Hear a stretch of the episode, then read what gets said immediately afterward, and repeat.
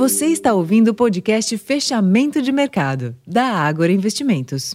Olá, investidores. Eu sou Wellington Lourenço, aqui do time de Research. E a soma de notícias positivas mundo afora se refletiu no comportamento das bolsas hoje.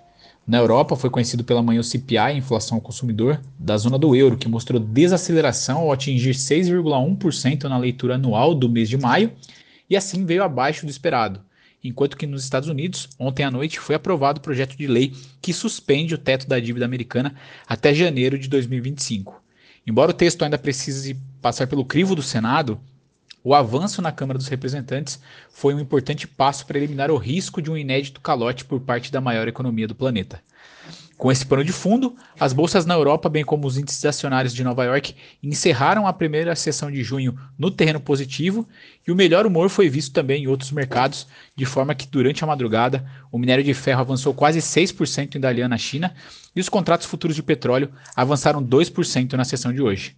O apetite ao risco é, pressionou também o dólar frente a outras moedas fortes e não foi diferente com a moeda brasileira, que cedeu ali 1,31%, encerrando cotado a R$ 5,01.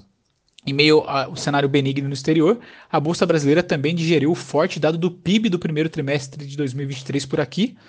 Logo pela manhã, o IBGE divulgou os números do primeiro trimestre, com um crescimento surpreendente de 1,9% na comparação com o quarto trimestre de 2022. Isso veio ali impulsionado pelo expressivo impulso de 22% do setor agropecuário. E desta forma, a sessão então foi também positiva para o Ibovespa, que avançou pouco mais de 2% e encerrou cotado aos 110.565 pontos e um giro financeiro de 30 bilhões de reais. Na curva de juros futura, apesar do forte dado de atividade, somado ao positivo dado de trabalho conhecido na véspera, que distancia o corte de juros talvez na próxima reunião, a sessão foi de queda em praticamente todos os vértices. Bom, pessoal, estes foram os destaques para esta sessão de quinta-feira. Eu vou ficando por aqui, desejo a todos uma excelente noite e até a próxima.